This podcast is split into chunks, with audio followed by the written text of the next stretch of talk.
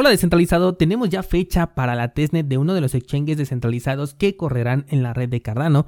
Además, algunos inversionistas no están de acuerdo con la visión que tiene Meta sobre el metaverso y a tan solo un día de la renuncia del CEO de Twitter, Square, que es su empresa insignia, cambia de nombre. La página además de Nifty no consigue conectarse a la Matrix y los desarrolladores de Ethereum 2.0 piden a los usuarios probar de manera voluntaria el avance que tienen en esta red. De todo esto vamos a estar hablando el día de hoy. Hola de nuevo y bienvenidos a Bitcoin en español, edición navideña.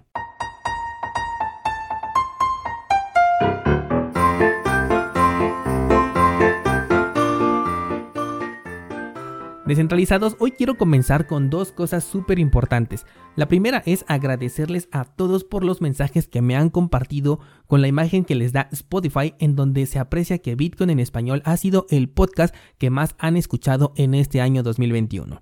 Mil gracias por estar del otro lado escuchando este programa y siempre ayudándome a ofrecer contenido de mejor calidad. Mientras ustedes estén del otro lado, seguiré generando nuevo contenido. El segundo tema es que solamente tengo 6 personas que me han llenado los datos para el token NFT que regalamos con la dinámica del Black Friday.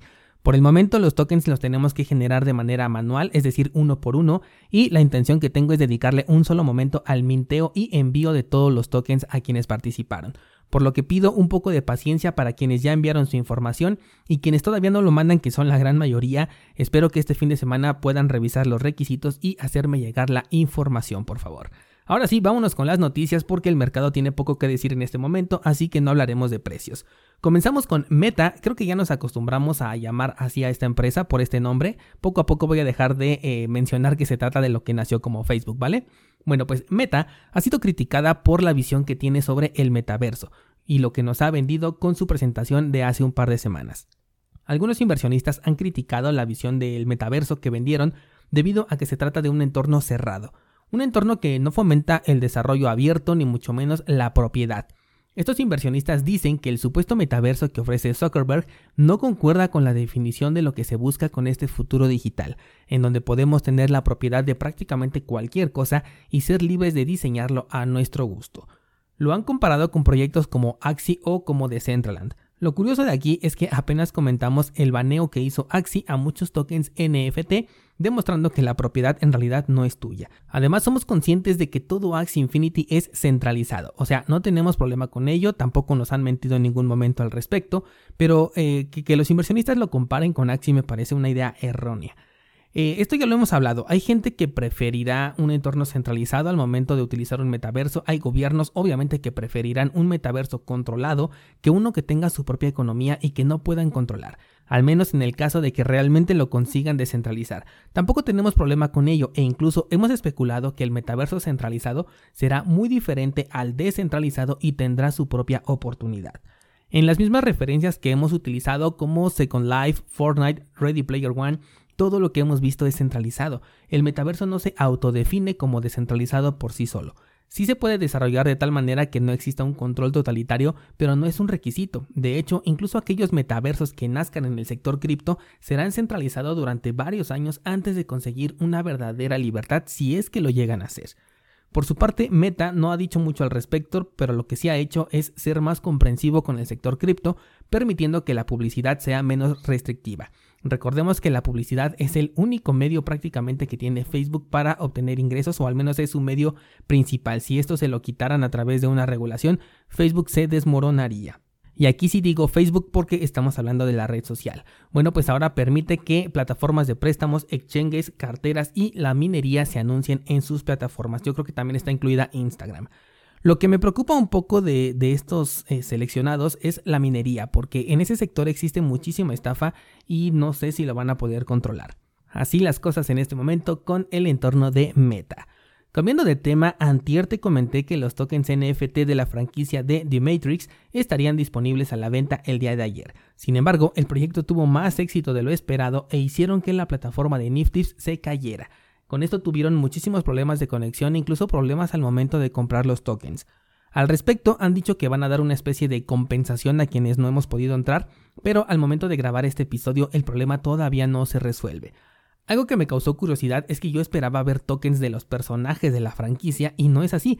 Se trata de avatares digitales creados, lo cual por un lado no me gusta porque pues como fan de la franquicia yo quería un token de algún personaje, pero por otro lado al ser un avatar me hace preguntarme si tendrá algún uso en el futuro.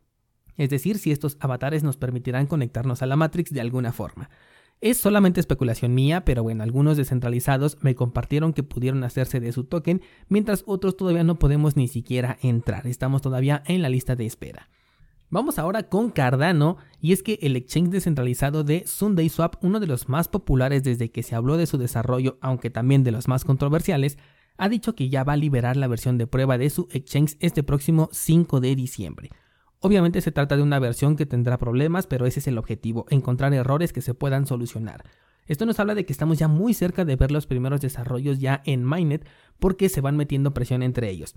Hace poco también te hablé, por ejemplo, de AstroSwap, quien ya nos mostraba en video las pruebas que estaban haciendo y en cuanto uno salga vas a ver cómo los demás van a seguir sus pasos porque se van a sentir presionados y comenzará el crecimiento de las aplicaciones descentralizadas en esta red.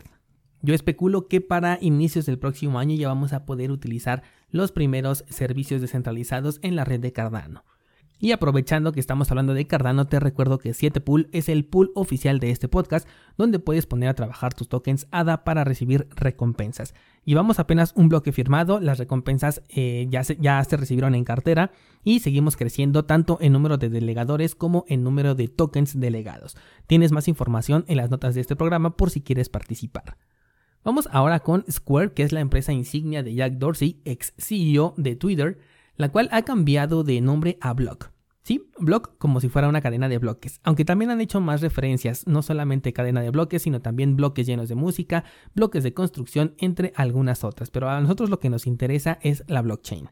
Lo que buscan principalmente es unir todos los desarrollos que están bajo el mando de Jack en un solo lugar, y por eso los agrupan en un bloque. Esto incluye el desarrollo del exchange descentralizado del cual te he platicado. Todavía no hay una confirmación oficial, pero parece que Jack sí está apuntando a descentralizarse, aunque por ahora su discurso sigue enfocado en construir una herramienta para aumentar el acceso a la economía. Solamente le faltó decir a la economía cripto. Y por último te cuento que los desarrolladores de Ethereum 2.0 han pedido a la comunidad una participación voluntaria y no incentivada para encontrar fallos en la fusión entre la red principal de Ethereum y la Bacon Chain que corresponde a la versión 2.0 de esta red. En este aporte pueden entrar personas de cualquier nivel técnico, desde bajo, medio y hasta alto. Todos van a poder aportar con diferentes actividades que ahí se van a especificar y obviamente se encontrarán errores. Esa también es la idea, que se puedan encontrar lo más pronto posible para darles solución y que el desarrollo se acelere. Está previsto que salga en el primer trimestre del próximo año ya la versión oficial y con esto se conseguiría la migración a un protocolo de prueba de participación, con lo cual terminará este desarrollo que comenzó oficialmente en diciembre del año pasado con el staking de sus tokens.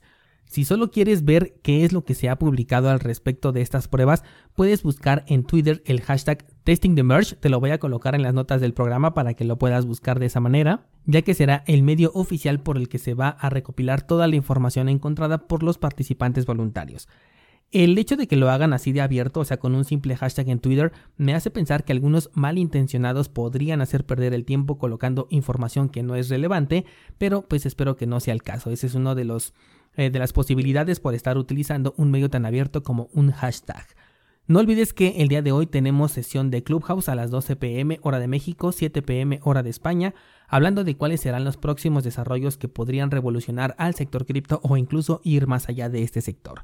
Con esto cerramos el episodio del día de hoy. Cuéntame por favor qué opinas de los desarrollos en Cardano, cuál consideras que será el primero en salir ya en su versión mainnet. Cuéntame si vas a participar en las pruebas de Ethereum 2.0 o si comprarás tokens NFT de Matrix. Espero ver tus comentarios en el grupo de Discord para continuar con estos temas y mañana seguimos platicando.